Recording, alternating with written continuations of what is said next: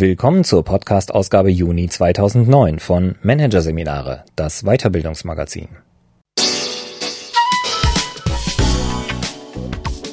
Dieser Podcast wird Ihnen präsentiert von www.konkurrenzberater.de. Der Konkurrenzberater zeigt Mittelständlern, wie sie mit bordeigenen Mitteln ihren Wettbewerbsvorsprung in der Krise ausbauen können.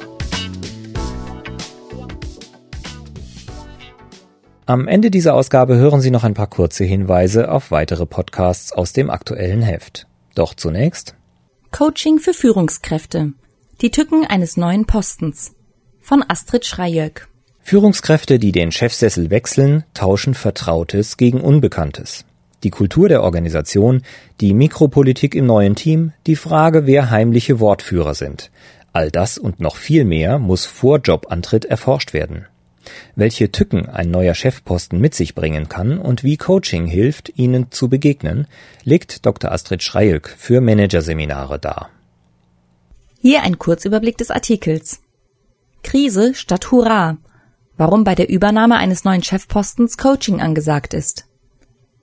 Kaminaufstieg, Quereinstieg, Seiteneinstieg. Welche Tücken die Herkunft des Neuen mit sich bringt. Das Erbe von Berserker und Pensionär welche Fallstricke der Vorgänger gelegt haben kann. Restrukturierung, Sanierung, Erfolgsfortsetzung, was für Risiken und Begleitumstände der jeweilige Jobauftrag mit sich führt. Mikropolitik und informelle Dynamik, wie heimliche Wortführer und einsame Randfiguren dem Neuen das Leben schwer machen können. Und Abschied nehmen, warum es so schwer ist, den alten Job loszulassen. Neu in der Führung, das ist grundsätzlich prekär. Die Job-Stressforschung spricht bei der Übernahme jeder neuen Position sogar von Krise. Denn der Positionsinhaber weiß meistens noch nicht, wie er sich in der neuen Situation richtig verhalten soll und wie er seine persönliche Stabilität wahren kann. Und auch die Geführten geraten in eine kollektive Krise. Sie müssen alte Strukturen aufgeben. Ihre bislang etablierte informelle Dynamik gerät in Konfrontation mit der neuen Führung in Unordnung und muss sich erst wieder neu formieren. Dabei steht Krise weniger für einen Störfall als vielmehr für einen Scheidepunkt, an dem sich die Dinge zum Positiven oder Negativen wenden können. So enthält die Übernahme einer neuen Führungsposition prinzipiell Chancen und Risiken. Wie diese im Einzelfall verteilt und beschaffen sind, lässt sich anhand einer Reihe von Faktoren prognostizieren. Jeder Positionswechsel geht mit typischen Begleitumständen einher, die im Einzelfall besondere Bedeutung erhalten können. Idealerweise kommt eine Führungskraft daher schon vor Antritt ihrer Position ins Coaching, damit sie mit dem Coach erarbeiten kann, welche Faktoren aller Voraussicht nach bei Antritt ihrer neuen Stelle für sie relevant sind. Eine prognostisch sehr bedeutsame Frage, die es im Coaching zu untersuchen gilt, ist zum Beispiel die Frage, wie die Führungskraft in ihre neue Position gelangt ist. Handelt es sich um einen Aufstieg, um einen Quereinstieg oder um einen Seiteneinstieg? Aufsteiger sind Führungskräfte, die in demselben System und sogar derselben Abteilung von einer Hierarchieebene in die nächste aufsteigen. Die neue Führungskraft war dann vormals Kollege ihrer jetzt unterstellten Mitarbeiter. Dass diese Rekrutierungsform Herausforderungen mit sich bringt, liegt auf der Hand. So muss die neue Führungskraft lernen, Aufgaben an ihre vormaligen Kollegen zu delegieren, was mitunter besonders schwer fällt, weil sie die Lage der ehemaligen Kollegen aus eigener Erfahrung genau kennt und weiß, wie sehr diese ohnehin schon mit Arbeit belastet sind. Im Coaching wird man die Führungskraft unterstützen, ihren Rollenwechsel deutlich zu markieren, zum Beispiel durch einen Sektempfang bei Jobantritt, aber auch durch ein neues Verhalten, das nicht mehr durch Kumpelhaftigkeit geprägt ist. Quereinsteiger haben es diesbezüglich leichter. Sie gelangen nicht geradewegs durch den Kamin auf ihre Position, sondern kommen aus einer anderen Abteilung. Der Vorteil dieser Rekrutierungsform? Die neue Führungskraft ist mit der Geschichte und Kultur der Organisation im Wesentlichen vertraut. Sie kennt die wichtigsten Firmenwitze, die informellen Kleiderregeln und so weiter. Aber genau in diesen Kenntnissen liegt auch eine Gefahr. So zeigt sich immer wieder, dass Führungskräfte beim Quereinstieg dazu neigen, mehr Vertrautheit anzunehmen, als tatsächlich vorhanden ist. Sie antizipieren im Allgemeinen nicht, dass jede Abteilung ihre eigene Subkultur entwickelt, weil sich die Mitarbeiter von anderen Abteilungen abzugrenzen versuchen. Außerdem entwickeln sich in jeder Organisation informelle Statushierarchien der Abteilungen. Manche Abteilungen gelten als toll, manche als langweilig oder unterprächtig. Wenn die neue Chefin oder der neue Chef etwa aus einer tollen Abteilung kommt, werden die neuen Mitarbeiter beklommen reagieren und vermuten, dass sie jetzt mit sehr hohen Anforderungen konfrontiert sind. So sollte der Coach einen Quereinsteiger darauf aufmerksam machen, dass es wichtig ist, sich mit der Relation der beiden Abteilungen zueinander zu befassen. Und er sollte dazu anregen, die neue Abteilungskultur zu analysieren, damit sich die Führungskraft besser arrangieren kann. In Einzelgesprächen mit den Mitarbeitern gilt es daher, sich zum einen Klarheit zu verschaffen über Äußerlichkeiten wie den bestehenden Jargon und Rituale in der Abteilung. Zum anderen gilt es, versteckte, kulturbestimmende Grundannahmen herauszufinden. Welche Vorstellungen bestehen in der Abteilung zum Beispiel über Wahrheit und Richtigkeit? Die kulturspezifischen Fragen sind ganz besonders auch für den Seiteneinsteiger, der aus einem anderen Unternehmen kommt, von großer Bedeutung. Hinzu kommt beim Seiteneinsteiger eine psychodynamische Herausforderung.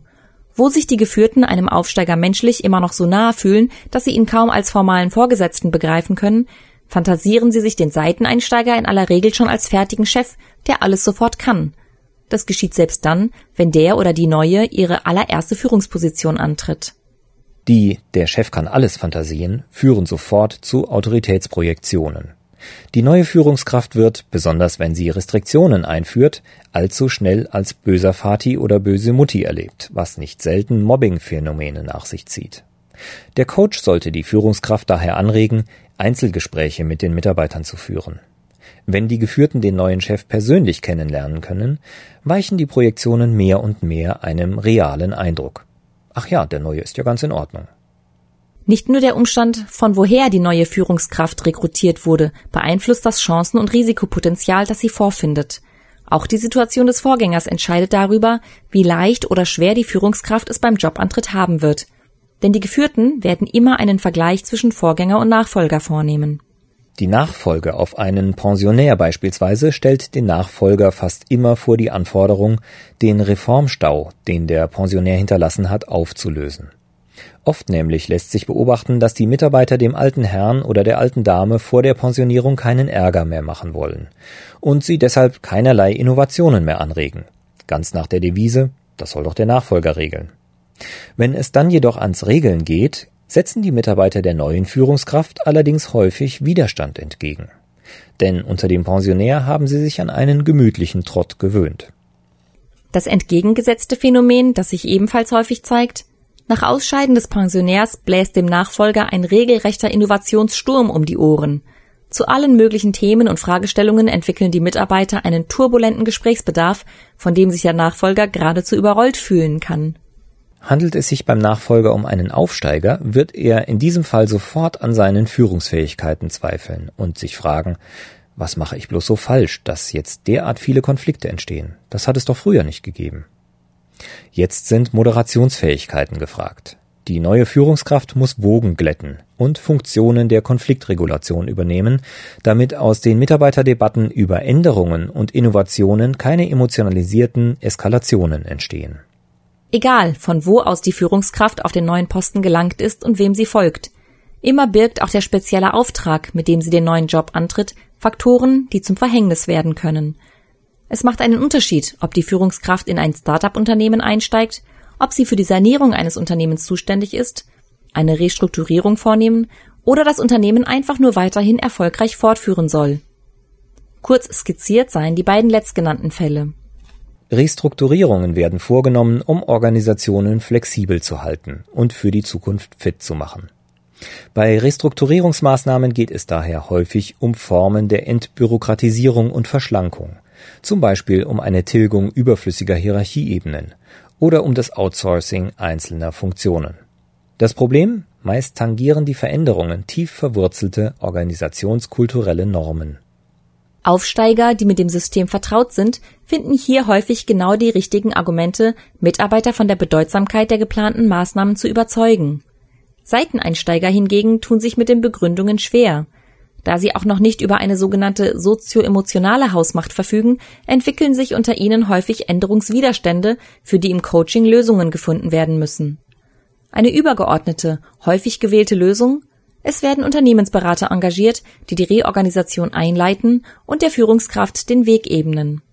Die Fortführung und Stabilisierung einer bislang erfolgreichen Organisation stellt ebenfalls eine Reihe von Anforderungen an eine neue Führungskraft. Hier spielt zumindest virtuell der Vorgänger eine besondere Rolle, denn er hat ja das System schon in blühende Zeiten geführt und es vielleicht überhaupt erst gegründet. Sich als Neuer zu bewähren, ist vor diesem Hintergrund besonders schwer, zumal jede Veränderung, die die Führungskraft initiiert, schnell als Kritik am Vorgänger aufgefasst wird. Die beste Strategie? Am Anfang sollte der Newcomer eher defensiv agieren, das heißt, alle Entscheidungen vermeiden, die den Erfolg der Organisation gefährden könnten. Vergleichbar einem Gärtner muss er das Bestehende hegen und pflegen, hier und da vielleicht ein bisschen Unkraut zupfen, das heißt dysfunktionale Phänomene vorsichtig korrigieren, aber im Wesentlichen in der bislang bewährten Erfolgsstrategie weiterschwimmen. Gut etabliert ist er allerdings erst dann, wenn es ihm nach und nach gelingt, den Erfolg noch zu steigern. Das ist durchaus möglich, zumal in erfolgreichen Systemen meist ein starkes und gut motiviertes Mitarbeiterteam etabliert ist. Außerdem befinden sich hier in der Regel schon erfolgversprechende Nachfolgeprojekte in der Pipeline, die es nur weiter zu verfolgen gilt. Ganz gleich, welchen strategischen Auftrag die neue Führungskraft erfüllen soll, der Coach sollte immer empfehlen, die Veränderungsstrategie wellenförmig zu gestalten. Nach einer ersten Phase der Eingewöhnung von zwei bis vier Wochen kann die Führungskraft eine erste kleine Veränderungswelle starten. Danach vertieft sie das Wissen über die Organisation und verdichtet ihre Beziehung zu den Mitarbeitern. Nach zehn bis zwölf Monaten sollte sie eine zweite Veränderungswelle starten, die tiefer greift als die erste und auch strukturelle Parameter umfasst. In einer dritten Welle werden dann nur noch kleinere Korrekturen angebracht. Das Beispiel lässt erkennen, im Coaching geht es vor allem auch darum, einen Lernplan für die neue Stelle zu erarbeiten. Der Lernplan bestimmt, wann die Führungskraft welche Schritte vornimmt und wie sie sich welches jobrelevante Wissen aneignet. Generelles Wissen, das jede Führungskraft bereits vor dem Jobantritt erlangen muss, sind zum einen faktische Daten über die Organisation, Produkte, Umsätze, Anzahl und Art der Mitarbeiter und so weiter. Zum anderen sind es organisatorische Phänomene, die zum Teil nur durch Deutung und Einzelgespräche mit Organisationsangehörigen und Personen an Schnittstellen zu erschließen sind. Hierzu gehört die bereits erwähnte Organisationskultur, aber auch die Entwicklungsgeschichte der Organisation sowie die informelle Struktur im neuen Aufgabenbereich und die hier vorherrschende Mikropolitik. Gerade letztere zwei Faktoren sind Dinge, die gerne unterschätzt und häufig sogar komplett übersehen werden. So manchem ist gar nicht richtig bewusst, dass so etwas wie informelle Dynamiken und mikropolitische Einflüsse überhaupt eine Rolle spielen können. Was also verbirgt sich hinter den beiden Phänomenen? Die informelle Struktur im Arbeitsteam ist die von Titeln und offiziellen Posten unabhängige Statushierarchie der Teammitglieder. So gibt es in jedem Team einen heimlichen Wort- und Meinungsführer, das heißt einen sogenannten informellen Führer und Randfiguren. Die informelle Struktur, die die neue Führungskraft vorfindet, hat viel mit ihrem Vorgänger zu tun. Wenn der Vorgänger sehr strikt geführt hat, bildete sich wahrscheinlich ein betont sozial integrativer informeller Führer im Team heraus – wollte der Vorgänger hingegen lieber Everybody's Darling sein, hat sich in der Regel ein informeller Führer herausgeschält, der den Laden zusammenhielt. Je nachdem, wie der Nachfolger führt, verliert der bisherige informelle Führer seine Basis und es schält sich ein neuer heraus. Bei der Mikropolitik wiederum geht es weniger um die informelle Führerschaft im Team, sondern vielmehr um die verschiedenen Interessen, die im Team vorherrschen und um die damit zusammenhängenden Machtkämpfe. Für eine neue Führungskraft ist das Wissen, wer im System als Drahtzieher für welche Sache fungiert, ein unschätzbarer Vorteil. Denn mit dem nötigen Wissen kann sie Verhaltensweisen und Aktionen im Team besser deuten und einschätzen, wann sie proaktiv tätig werden sollte, um Turbulenzen zu vermeiden. Sich unvoreingenommen, aber bestens informiert auf die neue Stelle einzulassen, ist mehr als die halbe Miete. Doch so merkwürdig es klingen mag, im Coaching für die neue Führungskraft geht es noch um einen ganz anderen Punkt. Viele Führungskräfte müssen erst lernen, Abschied von der alten Position zu nehmen. Denn die Abschiednahme ist nicht selbstverständlich, allein schon deshalb nicht. Da die Übernahme einer neuen Führungsposition neue Herausforderungen mit sich bringt, stellen sich schnell Versagensängste ein, aus denen heraus die Führungskraft dazu neigt, in alte Muster zu verfallen. Sie versucht ihre Ängste durch vertraute Deutungs- und Handlungsweisen aus der alten Position zu mildern. Der Coach sollte also immer wieder insistieren, dass sich die Führungskraft jetzt mit neuen Aufgaben zu befassen hat, statt sich mit dem Bewährten zu trösten. Die bisherigen Muster waren bislang nützlich. Jetzt aber bricht eine neue Zeit an, in der neue Regeln gelten und neue Menschen relevant sind.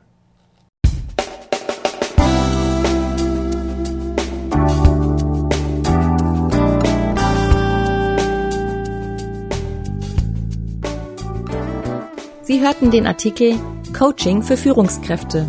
Die Tücken eines neuen Postens von Astrid Schreijöck. Aus der Ausgabe Juni 2009 von Managerseminare. Produziert von Voiceletter. Weitere Podcasts aus der aktuellen Ausgabe behandeln die Themen Karrierefalle Perfektion, die Grenzen der Genauigkeit und Marketing für Trainer, Notfallplan für Krisenzeiten. Weitere interessante Inhalte finden Sie im Internet unter www.managerseminare.de.